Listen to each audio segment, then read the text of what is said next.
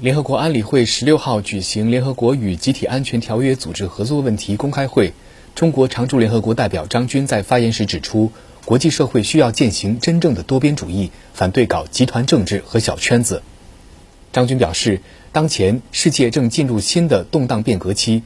地区热点问题此起彼伏，传统和非传统安全威胁相互交织，恐怖主义、极端主义、分裂主义威胁持续上升，跨国有组织犯罪。毒品等问题愈加突出，与新冠疫情相互叠加，对各国安全和发展构成严峻挑战。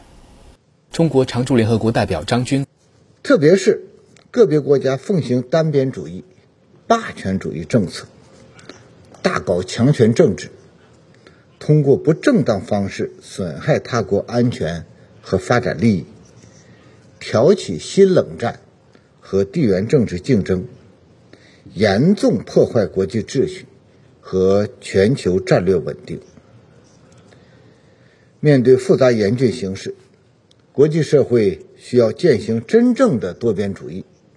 反对搞集团政治和小圈子；需要加强团结合作，反对搞对抗施压；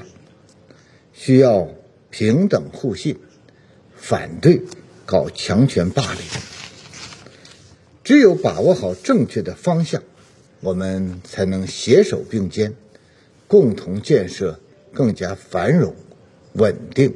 公平、公正的世界。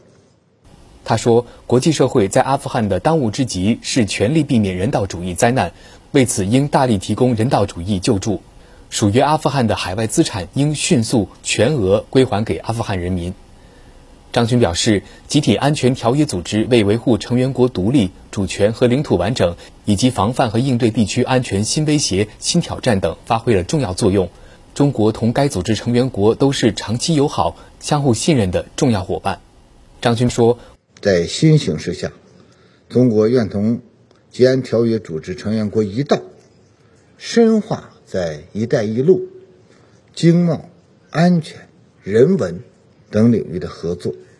提高互联互通水平，推动经济一体化进程。我们将探讨采取有力举措，充分释放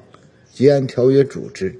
和上海合作组织等机制的合作潜能，共同